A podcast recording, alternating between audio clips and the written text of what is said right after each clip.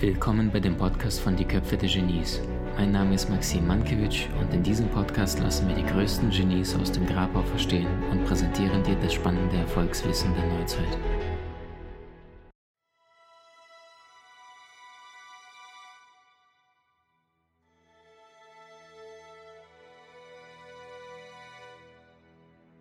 Auf, aus Dankbarkeit und tiefem Wissen etwas zu ziehen. Ich habe letztes Jahr ein schamanisches Ritual gemacht wo mir ganz klar nochmal meine Rolle auch zugewiesen wurde.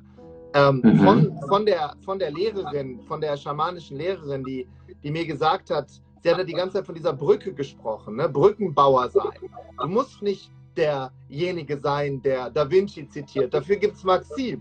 Du musst nicht derjenige sein, der Dark Metal Musik macht und sei doch derjenige, der sagt, schau mal, auf der anderen Seite ist schön. Mhm. Und mit der Rolle kann ich mich super identifizieren. Schaut mal, mhm. auf der anderen Seite ist schön. Ne? Und, mhm. und das mache ich total gerne. Wow, wow. Tobias, ich habe hier so viele Fragen. Ich weiß gar nicht. Ähm, so, ich fange mal an. Welche Metapher ist die eindrucksvollste, die dich stets begleitet? Vielleicht ein Zitat, vielleicht irgendeine Geschichte, Lebensmotto? Das war tatsächlich sehr, sehr viele Jahre geklaut von Jim Rohn. Du bist die Summe der Menschen, mit denen du dich am häufigsten umgibst. Und das glaube ich auch. Ähm, mhm. Wenn du dich mit like-minded Menschen umgibst, mit Menschen, die nach Wachstum streben, ist die Chance, dass du das auch machst, sehr hoch. Komma, aber dann war ich mhm. letztes Jahr im Kloster und habe mhm. dort einen meiner neuen Lebensmentoren kennengelernt, der mir etwas erzählt hat, was mich noch mehr ergriffen hat. Und das ist die Frage, die uns gestellt wird, wenn wir hier gehen. Und mhm. er sagt, du weißt es nicht. Er hat mir das ganz plastisch gesagt. Er hat gesagt, stell dir vor, du bist ein Joghurtbecher. Und der mhm. Joghurtbecher hat ein Ablaufdatum. Aber der mhm. Joghurtbecher ist sich dessen nicht bewusst, weil der Joghurtbecher ist ein Joghurtbecher. Der weiß das mhm. nicht. Wenn Menschen sich ihres Ablaufdatums bewusst wären, würden sie auch mehr noch mehr aus sich herausholen. Oder zumindest den Joghurtbecher bis zum letzten Krümelchen. Kann man auch veganen Joghurt nehmen. Ist nur ein Beispiel rausholen. Und dann hat er gesagt, was glaubst du eigentlich, was passiert, wenn wir hier gehen? Habe ich den angeguckt. Ich sage, Master, that's a big question. Sagt er, ja, it's big, but it's easy. Ich sage, ich glaube nicht, dass es easy ist. Sagt er, doch. Ich glaube, dass wenn wir hier gehen, sagt er, wird dir eine Frage gestellt. Dann habe ich gesagt, was ist diese Frage, Master? Ich muss dir vorstellen, ich saß, ich kniete vor ihm und habe ihn so angeguckt wie so ein kleiner Junge. Sind wir wieder beim Babylonenstrumpf, wo irgendjemand die Welt erklärt. Und er hat gesagt, ich glaube, nach 40 Jahren Meditation und dem Lesen der alten Sanskrit-Schriften, ich glaube, dass die letzte Frage lauten wird, und wie war es im Himmel? Oh, wow. Und auf, darauf kaue ich seit einem Jahr rum weil das kann man positiv oder negativ sehen. Wenn ich es positiv sehe, ist dieser Moment zwischen uns gerade mit diesen 613 Menschen das Einzige, was wirklich existiert. Mhm. Auf der anderen Seite schubst es mich in Richtung bedeutungsvollem Leben. Mhm. Es schubst mich in Richtung Verantwortung. Ich kann mich nicht mit, mit Netflix berieseln lassen den ganzen Tag, wenn das yep. hier der Himmel ist. Mhm.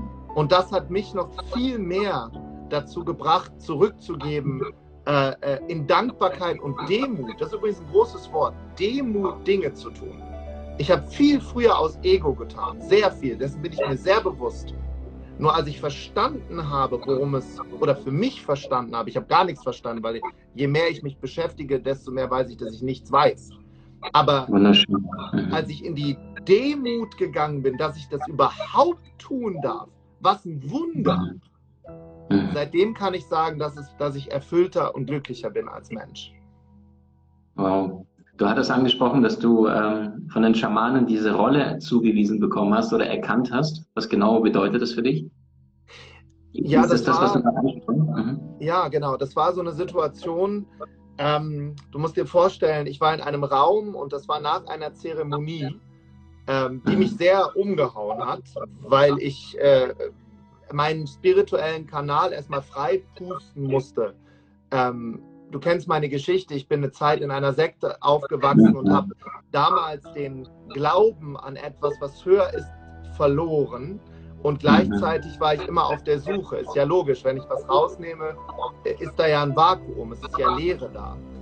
Und als ich dann verstanden habe, dass an mich nichts glauben kann, wenn ich an nichts glaube, ziemlich logisch, weil es ist ja alles nur ein Gesetz der Resonanz, habe ich angefangen wieder zu suchen und war dann im Kloster und habe so Rituale gemacht. Und bei einem der Rituale gab es ein Bild, das war ist vor meinen Augen entstanden. Und das war wirklich eine, eine physische Brücke, wo links war es ganz dunkel und böse und auf der rechten Seite war Regenbogen und schön.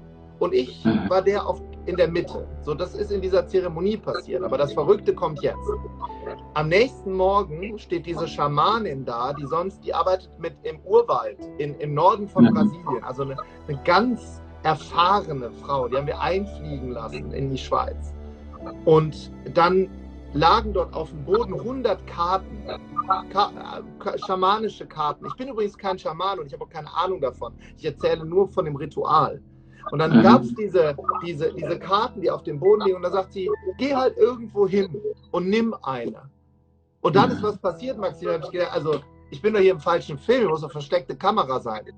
Dann nehme ich diese Karte und auf der Rückseite dieser Karte, ich kann sie heute Abend posten, ich habe sie in dem Koffer, nur auf dem Koffer steht leider jetzt gerade das Stativ, war eine Brücke mit diesem Bild auf der einen Seite dunkel, auf der anderen Seite hell. Dann habe ich zu ihr gesagt, du hast mir das doch irgendwie hier reingibt, du hast mir doch einen Chip eingesetzt. Das kann doch gar nicht sein. Und dann hat sie was gesagt, was ich spannend finde. When will you start to trust? When will you, what has to happen so you believe? Wow. Und ich bin ja sehr demütig, was sowas angeht. Ja, und, und seitdem blase ich halt noch mehr Menschen Konfetti ins Leben. So wie es mir eben geht, übrigens auch in der Zeit.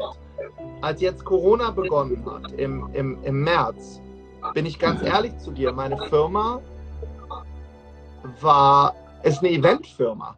Wir, wir machen große Veranstaltungen mit vielen Menschen. Und es gab Momente, da habe ich den Glauben total verloren. Ich habe gesagt, das kann nicht sein, dass die Arbeit der letzten Jahre für die Katze mhm. gewesen ist.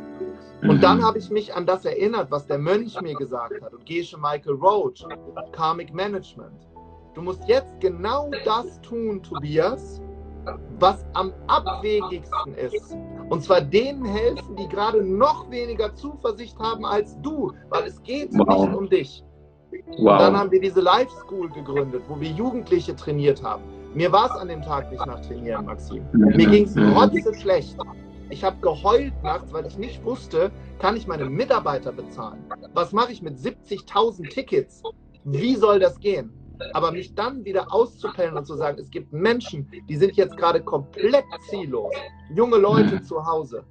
Und ich glaube, dass der Grund, dass das jetzt wieder so gut funktioniert, ist diese Entscheidung von damals, weil alles miteinander zusammenhängt. Das wäre jetzt die Kurzfassung. Wie genial bist du wirklich? Trainiere deine Fähigkeiten und erlange deine Meisterschaft mit den außergewöhnlichen Videokursen aus unserer Online-Akademie unter köpfe-der-genies.com.